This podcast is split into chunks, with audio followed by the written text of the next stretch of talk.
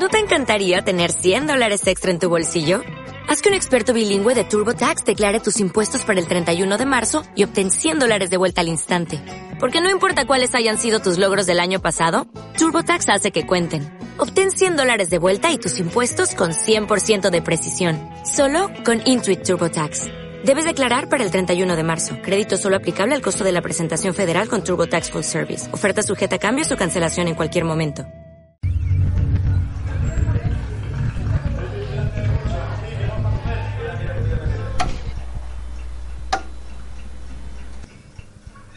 Ah, qué buena se quedó la telenovela.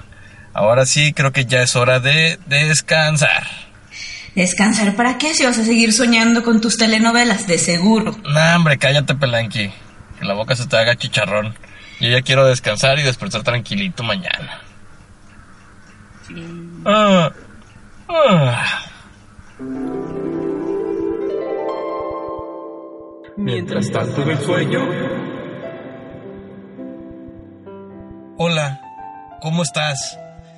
Eh, te extrañé mucho. Eh, quería decirte que, que he estado pensando en, en lo de nosotros y, y pues te quiero decir que, que te amo. Te amo. Sí, yo también. Desde la primera vez que te vi, creo que te amo y, y me quiero, me quiero casar contigo. Pero antes, antes quiero que me des un beso. ¿Qué haces besando a la lisiada? No, Pelanqui, espérate, no, no es lo que parece. ¡Quítate, vieja zorra! No, Pelanqui, ya basta, por favor. ¡Te voy a matar! No, no lo hagas, Pelanqui. Pelanqui, eres más mala que la de las novelas. Es la peor villana del mundo. No sabes de lo que estás hablando. Solo tú los puedes ver. Solo tú los puedes escuchar. Van contigo a todas partes. Saben todo de ti, lo bueno y lo malo. Son Los, amigos imaginarios. Hola, ¿cómo están nuestros queridos podcast escuchas? Después de muchos meses de ausencia, muchos, muchos, estamos aquí de regreso, Pelanqui. Y el chiquito. Y el tema de hoy, como ya se podrán haber dado un poco de color, son nuestros villanos, Villanos favoritos. Y pues bueno, yo creo que todo el mundo tenemos un villano favorito y tenemos también nuestros héroes. Pero en esta ocasión, y por mayoría de votos, que fue- fuimos Pelanqui y yo, Claro, pues ganaron los villanos. así es. Creemos que esa, esa parte de los villanos tienen. Todos tenemos un villano dentro y todos hemos conocido otros villanos que nos desagradan. Y creo que en esta ocasión, pues, pues es, es tiempo de darle, de, de darle su, eh, su honor, su reconocimiento. Aparte dices que a ti siempre te ha fascinado más, o sea, te ha gustado más el, o sea, el villano que el, que el protagonista, el héroe de la, del- de la historia, ¿no? Sí, creo que a lo mejor porque todo mundo, o sea, siempre te enseñan a, a que debes ser bueno, pero realmente por dentro tú sabes que, que no eres tan bueno como, como a la gente le gustaría. Y siempre me ha gustado desde chiquito que jugaba monitos y así, muñequitos, era el villano. Y porque creo que no son tan malos a final de cuentas. Y al fin y al cabo son los más divertidos. O sea, imagínate como, eh, eh, como creador de la historia, eh, a la hora de estar escribiendo algo, es mucho, mucho más interesante el villano. Y los motivos del villano suelen ser mucho más interesantes que la historia del héroe. Se me hace como más plano, no sé. Exactamente, y más ñoña. Es la ñoña. Entonces, en esta ocasión, pues enumeramos cinco, nuestros cinco villanos favoritos. Y vamos a ir de, del 5 al número 1 para darle más emoción. Exactamente. Y pues bueno, vamos a empezar con el 5. ¿Cuál es tu, cuál es tu villano favorito número 5? Número 5. Bueno, eh, confieso que yo tenía más villanos guardados, así que tuve que hacer un cambio de último momento y definitivamente entre los cinco primeros está Lestat el vampiro. Lestat Vampiro es un personaje de una novela de Anne Rice de los 70s, que después se hizo una, este, una película en la que el personaje de Lestat lo hizo Tom Cruise. Y siempre me ha gustado... Entrevista ese- con el vampiro. Entrevista con el vampiro, exactamente. El personaje de Lestat, de hecho, después en la segunda novela ya se dedicó completamente al personaje. Y eh, es uno de mis villanos favoritos porque eh, hasta entonces se había pintado al monstruo como alguien, como al, al vampiro como alguien completamente malo y desalmado y no tenía como otro motivo que este. Monstruo y punto. E- Era, ajá, era, era un monstruo. En el caso de Lestat, lo interesante de este personaje, en- especialmente en la entrevista con el vampiro, uno pareciera que el protagonista es Louis, que es el personaje que en la película hizo este Brad Pitt. Pero eh, realmente el personaje, para mi gusto, más interesante es el de Lestat. Porque a diferencia de Louis, y a diferencia de todos los vampiros como los plantea Anne Rice en sus novelas, él no tuvo una, una educación, digamos, como vampiro. A él lo creó un vampiro que se llamaba Magnus. Pero Magnus estaba muy pinches mal de su cabecita, estaba como deprimido el vato y, y se muere, o sea, se suicida literalmente. Entonces deja al pobrecito del Lestat recién convertido en vampiro, pero sin saber ni qué pedo. O sea, él no sabe cómo sobrevivir como vampiro. Entonces es, es cuando empieza a darse cuenta de su transformación, de que deja de ser humano, de que eh, ya te chingaste, güey, vas a ser eterno y a ver cómo le haces. Ok. Entonces, del descubrimiento de ese mundo que él empieza a ver a partir de, a través de sus ojos de vampiro, es lo que él le llama Jardín Salvaje. Y dato curioso, de ahí sale el nombre de la banda Savage Savage Garden. Garden. Así es. Mm. Ese es mi villano favorito número 5. Interesante. Fíjate que la parte del- del- de, los vampiros a mí siempre me ha interesado, me ha interesado mucho. Porque eh, enfoca el poder del ser humano junto con la también la, la sensualidad del ser humano. Exacto. Y está como que muy, muy, muy interesante. Sí, es un rollo muy sensual, está muy padre. Sí, creo que también me clavé mucho con esta película, pero estaba muy chiquillo. Y también era como que estabas todo, niño todo puñeta, así que decir, yo quiero ser vampiro. Y estabas en primera de primaria. O sea, había nada más el dilema existencial que eso Mientras, mientras tú significaba. ya te maquillabas de negro y salías por la noche con zapatos de plataforma y labios morados. Sí, le mordía el cuello, el cuello a la gente para chuparle Pues, la sangre. pues yo el día de hoy ando un poquito más existencial. Les comentaba desde la preproducción, estábamos viendo este que iba a hablar. Y yo creo que número 5 de mis villanos, creo que son muchos. Y es más una idea de, de, de ser villano. Yo creo que la corrupción en el mundo es el, es el villano de la humanidad. Eh, bueno, más aquí en México. Desde la corrupción me enfoco un poquito más en la policía, en la, en la policía, en todo, en toda la parte jurídica que está de la fregada, pero también en la corrupción de la ideología de los mexicanos. Lo que tenemos como cultura nosotros de somos villanos todos los días, o sea, queremos fregar a alguien, el que no tranza no avanza y toda esa parte. A mí se me hace que es el peor villano porque es el que nos tiene en el hoyo realmente. Y no sé si estábamos hablando como estábamos en la época de un tema, de un ambiente político, a lo mejor por eso traigo esa parte en, eh, como fresca. Presente, sí. Pero, pero creo que es algo, algo bastante cruel y algo que todo el mundo nos gusta, todo el mundo lo hacemos también en cierto momento. Sí. Yo siempre me, me enojo con la gente porque veo gente que se enriquece o gente que se pasa, que no pone la direccional o se mete a la fila y me da un chingo de coraje, pero luego digo, me da coraje porque él lo hizo o me da coraje porque yo no lo estoy haciendo. Esa es la parte que digo, Estás podrido por dentro. ajá, confiesa, o sea, confiésalo. sí, sí, sí, ¿por qué fregados no lo hice yo? Ah, Yo- pero tienes un stop. Es que yo creo que también todos los seres humanos somos, eh, vaya, mm, mm, eh, tenemos una parte buena y una parte mala, o sea, y la verdad es que también crecemos viendo telenovelas y crecemos creyendo que el malo es malo, cuando realmente todos somos capaces de hacer jodidez y media y en algún momento nos hemos pasado las leyes por el arco del triunfo. Ujú. O sea que el malo es, es estúpidamente malo y el bueno es estúpidamente bueno. Exacto, no, no, es, no es tan bidimensional el asunto y la verdad es que somos sí. estúpidos. Y somos, somos nuestro peor enemigo. Sí, totalmente. Creo que podemos pasar al número 4, Palanqui. Cuéntame cuál es el tuyo. Ay, es uno que adoro con toda mi alma y con todo mi corazón. A ver. Ok, soy fan de las Powerpuff Girls. Así que, y tiene muchos villanos. Cosa, yo cosa. sé, yo tiene him, exactamente, him. Este. Ah, se llama él. eh, sí, eh, se llama él. En él, español. este. Para lo que estudiamos en la escuela pública se llama él. Él, ok, sí. Se llama Him. Y este, pues bueno, incluso la primera vez que aparece en la serie, el narrador lo presenta como es tan malo, tan siniestro, tan horriblemente vil, que incluso la pronunciación de su nombre golpea el miedo de los, en los corazones de los hombres. O sea, es por eso por lo que el personaje ni siquiera. Está con madre tiene- ese ni personaje. siquiera tiene, tiene miedo. O sea, eh, es un personaje completamente ambiguo. O sea, es, es, es este, es andrógino. Eh, se podría decir que es el diablo, pero realmente nunca se habla de que Nunca sea se el dice diablo. que es el diablo, pero es el tiene las características físicas que nos Exactamente, pero es como... como decía, es súper andrógino el, el, este, el vato y trae unas botas altas negras padrísimas Y con la tacones. estola de pluma. Trae una estola de plumas y su poder básicamente consiste en alimentarse de las emociones negativas de los seres humanos. Entonces, me si tú- de eso. Sí.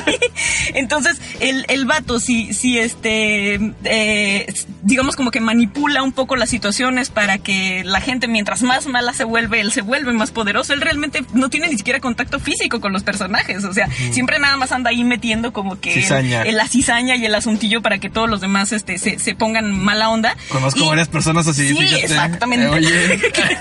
y obviamente cuando baja el nivel del sassy, el nivel del chisme, pues él se debilita y no puede tampoco hacer gran cosa. Pero, pues bueno, eh, es, me encanta ese personaje, me fascina cómo está escrito, me fascina que no haya nada concreto alrededor de él tampoco, ni siquiera su género, lo cual amo con todo mi corazón. Y pues sí, es el número 4 de mis villanos favoritos. Está muy fregón, está muy fregón. Pues yo en el número 4 les traigo ya algo así ya un poquito más de cada de cultura pop. Y más, Tú, tú me estás más superficial. Tú, tú me estás saliendo como muy culto. No, hoy no, el, el número 4 no. Pues traigo al que todos conocen y todos quieren, al señor Thanos. Eh, tenía que estar. Pero nada más que quiere, él nada más quiere a la mitad de nosotros. Exactamente, pero eso es lo bueno, porque nuevamente Thanos nos está dando la parte humana. Porque cuando vi la película dije, güey, yo también lo haría. Ah, o sea, la neta, es, el- es una, es una ideología que siempre ha existido, el, el utilitarismo, el sacrificar unos cuantos para salvar a muchos. Maldito nazi que eres. Entonces realmente es entre, eres como entre, o sea, tienes este pedo de ser eh, sociópata, o sea, de que no tienes la, ese, ese contacto con, tu, con la humanidad de poder sentir el, el dolor de los demás y tomar decisiones realmente frías. Este, realmente, pues, es una decisión práctica, o sea, al final de cuentas, eso fue lo que me gustó de este villano. Este villano sí tenía un, un porqué, tenía un porqué, tenía una explicación y tenía una respuesta lógica, o sea, que realmente va a acabar con un problema real. Y acaba con todos, o sea, no Ajá. hay clases, no hay este nada, o sea, todos se van. Totalmente. Y al final de cuentas ves que es un villano que no lo tiene todo porque el batillo este también le batalla un frego para llegar a ese punto. O sea, él Sí. tiene una ideología y está peleando con todo, con todo, con todo para poder llegar al punto, o sea, a ese objetivo. Como Sí. todos los superhéroes también. Sí, Entonces, durante dos sexenios estuvo terco, terco, terco. Exactamente. ¿A quién se parecería? Ese, güey- ese güey va a desaparecer Ay, la mitad. pinche miedo, calla, va a desaparecer calla, la mitad, pero de nuestros ingresos. Sí, estás. Sin importar raza, color. Vamos, va- vas a desaparecer a la mitad de nuestros podcast escuchas. Sí, es cierto, Ese tipo de comentario. Que como tenemos como cuatro podcast escuchas, tenemos dos. Hola, dos podcast escuchas. Que, ¡Ey! se ha terminado nuestra Ya se nos primera- acabó. Exacto. Bueno, ahorita regresamos con nuestros siguientes puntos. Que viene siendo el 3. Y este, pues, ahorita regresamos. Hasta luego. Bye. Hola, estamos de regreso, queridos podcast escuchas. Y pues bueno, regresamos aquí, estuvimos en el, en el break hablando de nuestros villanos favoritos y creo que aquí todos somos villanos en nuestra cabina de grabación. Y bueno, Perdón. sí, exactamente. Si eres villano tienes que reír diferente. A huevo. Y bueno, el número 3, el mío está muy cliché, pero está muy interesante. Pero quiero que empieces tu palanqui. Sorpréndenos. Ok, bueno, no es tanta sorpresa para... Si alguien me conoce, sabe perfectamente que en algún momento iba a meter algo que tuviera que ver con Doctor Who. y bueno, Doctor Who tiene un chingamadral de villanos. Digo, la serie está desde los 60 al aire, así que ya te imaginarás la cantidad de villanos que tiene. exactamente. ¿no? no, necesariamente. ¿No? Este, Mm. pero este específicamente es un eh, villano que resulta resultó muy este popular a partir de la nueva era de, de Doctor Who. Sale en la tercera temporada, si no me equivoco, el capítulo 10. Y son los Weeping Angels. Los Weeping Angels ¿Qué es eso? son ángeles llorones. Bueno, este, son unas Porque criaturas. que whip it. no, whipping de chillones. Este, eh, si se los describo, realmente se parecen mucho. De hecho, su, su creador, Stephen Moffat, este, eh, se basó en, en- en esto para crearlos. Son estas estatuas que solemos ver en los, en los cementerios que están llorando. Son ángeles que están llorando. Interesante. Pero el cuate creó todo un personaje alrededor de eso y básicamente son criaturas que se alimentan de la energía temporal este potencial de otros. En la en el capítulo en el que mm, en el que aparecen los los este los ángeles llorones eh, eh, Ay, es que no sé cómo, no, no sé cómo platicarlo porque también voy a empezar a spoilear, pero bueno, total, que nadie ve Doctor Who, más que, más que yo. Pero bueno, estos este, ángeles este, mm, eh, son estatuas, realmente las personas cuando los voltean a ver son como estatuas, haz de cuenta que estás viendo un ángel de piedra. Pero estos ángeles están encerrados cuánticamente, de lo que les impide moverse este, eh, mientras los estás viendo. Si tú no los estás viendo, se mueven de una manera Son súper como los fantasmas de Mario Bros. te volteas y te empiezan a seguir. Exacto, de hecho ver sí, o sea, están quietos, están completamente petrificados, pero si no los estás viendo se acercan. Entonces el truco que se utilizó visualmente para hacer eso es que cuando se iba la luz o cuando parpadeaban, o sea, de hecho te- el, capítulo se llama Blink, este, y lo que te pide el doctor es que no parpadees. Cuando cierras y abres los ojos de nuevo ya tienes al pinche, la pinche este, estatua de piedra Ah. Cerquita de ti con una cara de te voy a comer. Ahora, ¿qué es lo que sucede cuando el ángel este te ataca, vaya, por decirlo de alguna manera. Como te decía, yo realmente se, se alimenta de la energía temporal que tú tienes. Entonces, si ahorita apareciera un, un ángel llorón y este y nos ataca, eh, lo que va a hacer es mandarnos al pasado, a una época en la que nosotros no existimos. Y toda esa energía vital que tendríamos desde ahorita hasta el momento de nuestra muerte, ellos se alimentan de eso.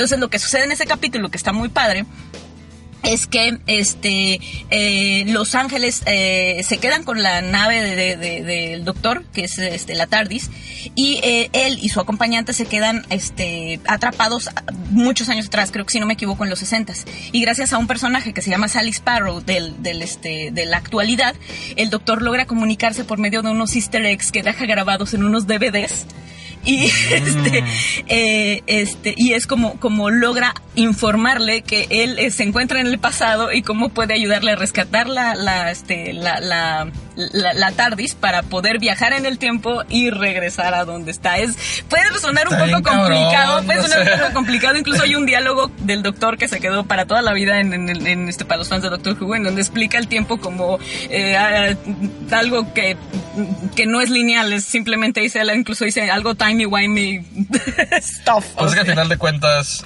este, como dice la canción, que aunque no te vaya a gustar la de Caloncho, somos polvo espacial intentando entender el tiempo. Y no creo que vayamos a poder entenderlo porque nosotros lo inventamos.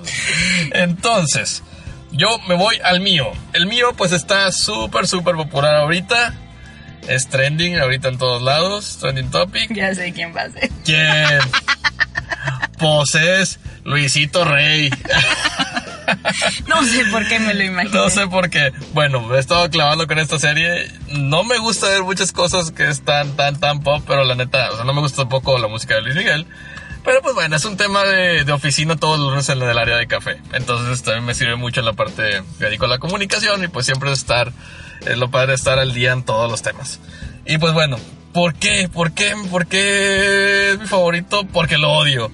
Hace que lo odies y también te hace envidiar tener un hijo talentoso que te pueda mantener. no mames Yo fregada. desaprovechaste a Chela mm, sí, Chela. Pobre Chela, era tan talentosa. Pero se le acabaron las drogas y el alcohol. cielos Sí, como todas las buenas artistas. Y bueno, y otra cosa que también quiero de, de tener de Luisito Rey es el maldito ringtone que me, re- que me despierte esa alarma que me diga, levántate coño, es hora de trabajar. Con acento español que no me sale. Pero si me levantara así, posiblemente en la mañana no me quedaría dormido para ir al, al gimnasio o le tendrías mucho miedo a tu alarma también Exactamente, entonces me levantaría en chinga, güey. Que- yo- yo no veo la serie. Y, y me importó un pito y la mitad del otro la vida de Luis Miguel, sinceramente. Con pito te refieres a, a los silbatitos Ah, no, sí, claro. Que cuestan como 50 centavos y por eso te importan poco, ¿verdad? Sí, me importa. Aclarando, muchachos. Aclarando, sí, no vayan ustedes a creer que estoy hablando de penes ni nada por el estilo. Entonces, me importa tan poquito la vida de Luis Miguel que la verdad es que no conozco el personaje. Yo sabía que Luisito Rey era su papá, porque es cultura pop, ¿verdad? Pero no, no sé más allá. O sea, realmente, o sea, digo, así como te lo pintan en las series, realmente es tan malo, o sea, sí... Pues era un... O, o es, o, es, o es meme, o sea... Era un güey este, manipulador eh, y explotador tanto de su esposa, ventajoso, este, alcohólico, drogadicto, como te lo ponen en la serie, y al final de cuentas. Pero las características oficiales, o, o las características del villano es que es manipulador, tiene mucha labia y explotador. La gente se aprovecha de todos. Y el vato es un bueno para nada. Entonces, ese tipo de características, te das cuenta, conoces mucha gente en la vida que también es así, y dices, ay, güey, malditos villanos viven entre nosotros. Pero bueno, Bueno, algún día la veré, tal vez. Bendito Luisito Rey, ¿verdad? Que al menos ha traído memes a la vida de la gente pa- para olvidarnos tantito de las elecciones. Bueno, eh, mi número dos, estaba yo dudando si ponerlo en el 2 o en el 1. este, me gusta un chingo y me ha fascinado de- desde hace muchísimo tiempo. Es ni más ni menos que un personaje que no, probablemente ni siquiera existe. Bueno, no, más bien, no existe, pero en la misma novela de la que forma parte, nunca lo vemos realmente como un personaje y es el gran hermano de la novela Uy, de mil- buenísimo. 1984 de George Orwell. Eh, en este caso, este, pues, eh, es la, la presencia del gran hermano está constante a lo largo de toda la novela. También se han hecho películas al respecto. Y aparece constantemente a través de unas pantallas en las, por medio de las cuales está permanentemente vigilando a, a- a- la gente, ¿no?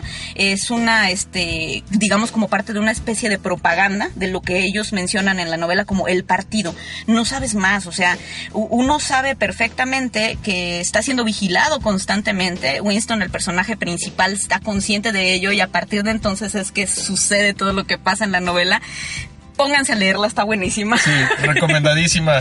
Reco- certificada por los amigos imaginarios. Pero es esta realidad que te da miedo porque puede convertirse en algo cierto. O sea, ahorita sabemos perfectamente que, eh, que se nos está escuchando, que se nos está viendo permanentemente. A lo mejor me paso de paranoica, pero la verdad es que es muy cierto y es muy posible. Y a lo mejor no tenemos telepantallas, pero sí tenemos cámaras en las computadoras, sí tenemos micrófonos en los teléfonos y sabrá dónde termina nuestra vida personal y nuestros datos personales y la información que le proveemos a Facebook y a Twitter y a todo, etcétera. Entonces, eso me resulta como tan realista que, que por más que la novela se escribió hace muchísimos años y que la situación eh, está planteada en un 1984 que obviamente no se dio, creo que ahorita es tan real y me da tanto pinche miedo que creo que sí, el gran hermano es un villano, es un villanazo. Y- y- o lo que significa, vaya, el, el, el, este, el gran hermano. Y pues es una lástima que la gente cuando escuche Big Brother piense más en el, en el reality que en la novela de George. Orwell, pero bueno. Pero es, es- un villano que realmente ya es, o sea, ya está vigente ahorita. O sea, como tú dices, Sí, sí. ahorita ya nos escuchan, ya nos ven, ya nos controlan. Ellos saben qué ponernos, cuándo ponernos y en qué momento ponernos las cosas que ellos quieren que nosotros veamos para poder reaccionar. La comunicación en la actualidad no solamente es transmitir un mensaje, es un generar, es generar un cambio en las conductas de la gente. Y nosotros ahorita estamos viviendo totalmente, somos víctimas tanto de la mercadotecnia como de la comunicación masiva. ¡Qué bello! ¡Qué miedo! Pero me da más miedo tu número dos. Mi número dos, sí. Mi número dos le va a dar miedo a todo mundo. Aquí Pelanqui ya me está, ya está espiando mis, mis anotaciones. Es que hace rato me escaleta. lo señalaste y no pude evitar leer. Ok. ese me da mucho miedo en muchos sentidos. Y yo creo que le da miedo a todos. Y ese miedo también nos lleva un control en la humanidad. Porque hay gente muy culera. Eh, mi número dos es Dios. Y no me voy a poner a decir que. a, dar un, ser, un sermón religioso. Los que me conocen sabrán que, que, que no va por ahí. Pero la parte que, que mi villano favorito es Dios. Porque realmente. Uno, Dios lo inventamos nosotros. Exacto. Entonces, como ser- al ser una invención de nosotros y ser un un producto de nuestra creatividad, de nuestra imaginación, puede ser cualquier cosa. Tu peor miedo es Dios. Y no me estoy refiriendo a la parte católica, cristiana, bla, bla, bla, bla, bla. A final de cuentas, siempre es un ser superior a nosotros y que nos va a dar nuestro merecido en cualquier momento. Entonces, eso es lo que me da muchísimo miedo, en la parte de, de que tu peor pesadilla va a ser ese señor, esa, esa persona, ese ente, y la parte de que esa persona controla todo lo que no conocemos hasta ahorita, que al final de cuentas los miedos provienen de las cosas que no conocemos. Y que En- toda la religión está basada en dogmas al fin y al cabo. pero exactamente. Entonces, porque tú dices, no, pues a lo mejor mi vida ahorita está bien fregada. ¿Qué sigue? El siguiente va a estar, va a estar mejor. No, resulta que eras un pequeño un pequeño bicho en la humanidad o a lo mejor estaban criando tu alma en esta planeta Tierra para después otros seres inocentes comerse tu, a tu alma y sazonada con un poco de, Lemon pepper. de, de un poco de racismo y un poco de cosillas así que a lo mejor puedan ser un un producto de algo más grande. No, y eso agrégale que este villano se convirtió en villano porque ha sido el pretexto favorito de los seres humanos para las guerras. Para ser realmente villano. Exactamente, para matar gente, para perseguir personas, para criticar a quien no se parece a mí, dícese mujer heterosexual, pobre, morenito, como tú quieras, porque siempre eh, detrás de todo eso está Diosito, ¿verdad? Claro, claro. Y eso es lo que me da más miedito. Mira. Ese diosito. ¡Canalla! Pues bueno, llegamos al final de este segundo bloque. Y eh, ahorita regresamos. Hola, ¿qué tal? Estamos de regreso aquí en lo que viene siendo la cabina de grabación de los amigos imaginarios. Y estamos en 1997 y estamos hablando así porque así hablaban en las radiodifusoras. Exactamente, Pelanqui. ¿Y qué tenemos el día de hoy para, para comer? ¿Qué tenemos el día de hoy como número uno de tus villanos favoritos? Mi villano favorito número uno es HAL 9000. Es, say what? Es una computadora. Es una computadora. No recuerdo qué significan las, las siglas de HAL. Es H-A-L y seguidas del, del, del número 9000. Era la computadora que controlaba las funciones vitales de la nave Discovery, que es eh, la nave en la que está, bueno, de, que- de la que está la historia de 2001 Odisea del, del, este, del espacio. Mm, ok, ok. A- aquella película, ¿te Los acuerdas? Simpson tienen una, una, un capítulo parodia. Todo el mundo tiene Sí. una, una parodia de esa película. Es genial. Es genial. Lu- lu- Luego hablaré de la película como tal porque me resulta una chulada visual, además de que está adelantadísima a su época, pero pues eso es lo que el, el- el cliché. Pero bueno, vas a decir, ¿y por qué te da miedo una computadora, verdad? ¿Has visto la peli? Te avienta mouse. qué me hago, te güey? avienta. Sí. Te publica tus packs en redes sociales. ¿Qué hace esa computadora? Eh, es- es- esa computadora, chécate mi nivel de paranoia. Después de venir de 1984 de George Orwell, estoy ahora con una película de Kubrick. Pero bueno, esta este, es una inteligencia artificial, digamos que mm, está programada para cambiar su comportamiento a lo, este, a lo largo de su existencia, digamos. Porque está eh, eh, a, la, hora de, checar los datos me topé con que existe una palabra para ello, es heurística. Eso significa que la hace muy, muy parecida al pensar humano, porque está programada para ir aprendiendo, digamos, por decirlo de alguna forma. La cosa es que esta computadora que, eh, que, que, este, que está encargada de controlar las, las, las funciones de Discovery, eh, poco a poco va aprendiendo y está programada para fundamentalmente cumplir obje- sin objeciones, digamos, la programación. Es decir, las órdenes que tiene no las cuestiona, pero va aprendiendo acerca del entorno. Mm, Entonces, en algún momento el entorno eh, ya no ya no concuerda, ya no ya no hace Con las clic con las órdenes que tiene, elimina lo que está en el entorno.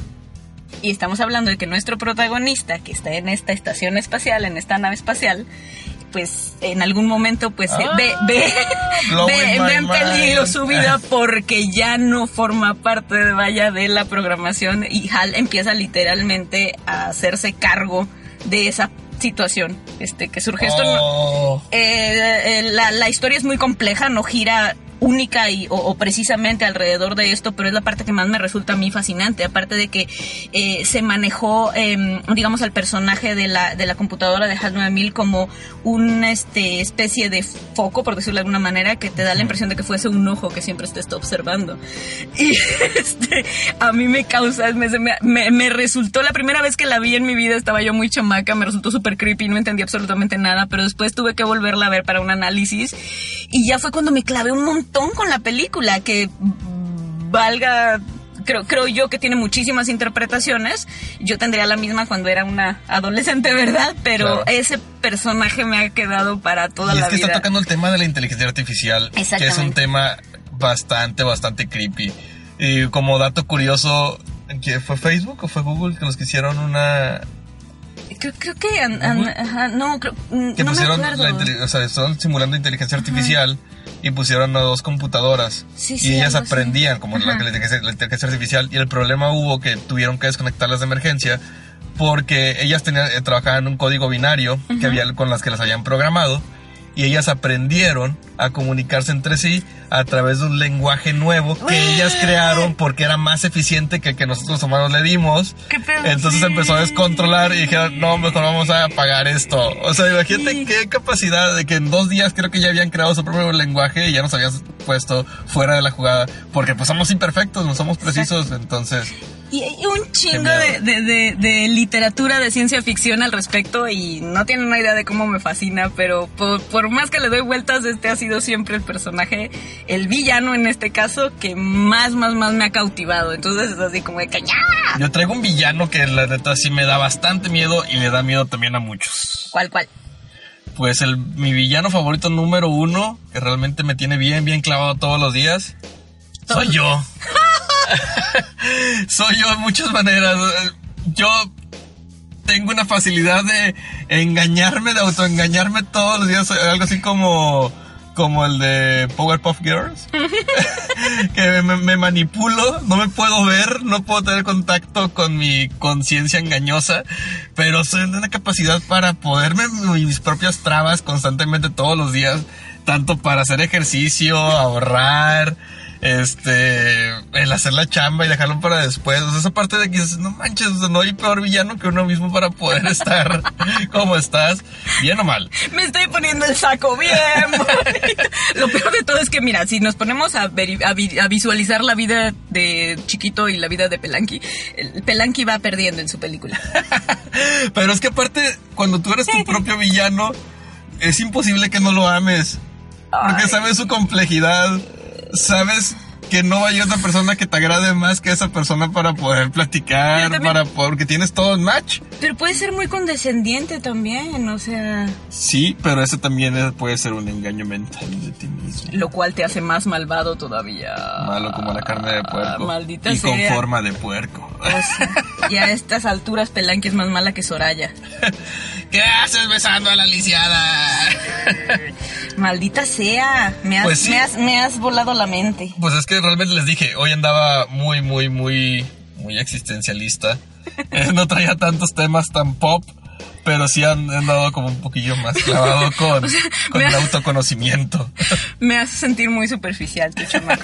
Pero bueno, Pues es que, bueno, para los que no, no, nos- no conocen nuestra forma de, nuestro proceso creativo, no vemos y no sabemos lo que hablar el uno y el otro antes de grabar. Entonces, una eso es total lo sorpresa. divertido, es lo divertido de es aquí. una, es una total sorpresa y, y las reacciones son reales y así de ñoños somos en la vida real. Exactamente. Sí, no, pero bueno, así como venimos, improvisamos también, pues le pensamos tantito. Yo tenía 10 villanos, les tengo que presumir. No, ibas para 20. Y yo te dije, bájale dos por 5. No, espérate, pero es que cuando yo dije 20 es porque yo estaba considerando que tú dijeras 10 y yo dijera 10. y como no voy a tener oportunidad de platicar de ellos, me gustaría nada más mencionarlos. A ver, ¿Puedo? échalo. Ok, bueno. En el número 6 tenía a Killgrave de Jessica ¡Oh, Jones. se me fue ese! Era muy bueno. Sí, este, eh, realmente me refiero al Killgrave de la serie de Netflix de Jessica Jones, porque la verdad es que el de los cómics lo conozco muy poquito, así que, este, pues ese era. Es muy bueno. Tenía también a Paul Spector de la serie The Fall, que es un, este, un, un asesino en serie que tiene doble vida. Ese se lo súper recomiendo. Si tienen chance, véanlo. Este, lo encuentran en Netflix, son tres temporadas. Y es, es un, este, un, un- un villano muy complejo porque este, el vato está chulísimo. El personaje lo hace Jamie Dornan. A mí me encanta Jamie Dornan. Entonces, pues no puedes enamorarte de él porque el hijo es- del vato es un, es un, es un asesino serial. O sea, entonces te, te entras en conflicto así bien cabrón. Si te enamoras, te mata. Bueno, exactamente. El que seguía para abajo era Wilson Fisk, o sea, Kingpin, que es también Ah, de Daredevil. ese está muy bueno también. Eh, que también mi, mi Kingpin es lo saco de las series de, de, de, de Marvel que se han producido por parte de Netflix. Entonces, pues no conozco mucho el personaje de los cómics, pero también se me hace súper cabrón y súper bien este, puesto en, la serie.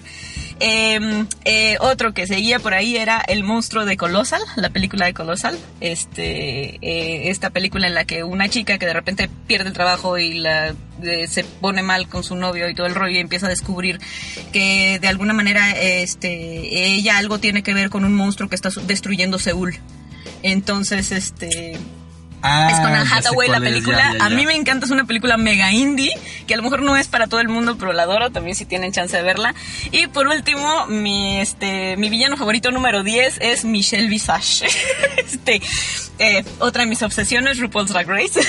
Este, es una juez, eh, la mejor amiga de RuPaul, que es, pues es una cantante presentadora de radio y televisión, este, y es siempre la que les dice a los concursantes, a los participantes, lo que no quieren escuchar, pero a su vez es la que más les influye para que salgan adelante. Entonces, pues ya, este, eh, ahora sí ya sentí que hice la tarea porque ya les platiqué todos los otros que tenía pensado.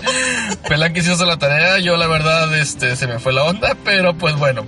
Muchísimas gracias por habernos escuchado, queridos podcast escuchas. Eh, vamos a hacer lo posible porque ahora sí ya no nos tardemos un año en sacar otro, otro programa. Y pues bueno, los estaremos viendo próximamente. Y no olviden seguirnos en redes sociales, estamos como los amigos imaginarios en Facebook. Y eh, coméntenos sobre los temas que quieren que hablemos, sugiéranos cositas. Nuestros grandes cerebros super creativos tienen su límite. Exacto. y Sobre ya lo agotamos. Entonces, ayuda, Aparte- sí, ayuda. aparte, presionennos porque somos muy huevones. Exactamente. Eh, y de pónganos este estrellitas y comentarios en iTunes Play. Y compartan. compartan. Bye. Bye. Solo tú los puedes ver. Solo tú los puedes escuchar. Van contigo a todas partes. Saben todo de lo bueno y lo malo. Son Los amigos imaginarios.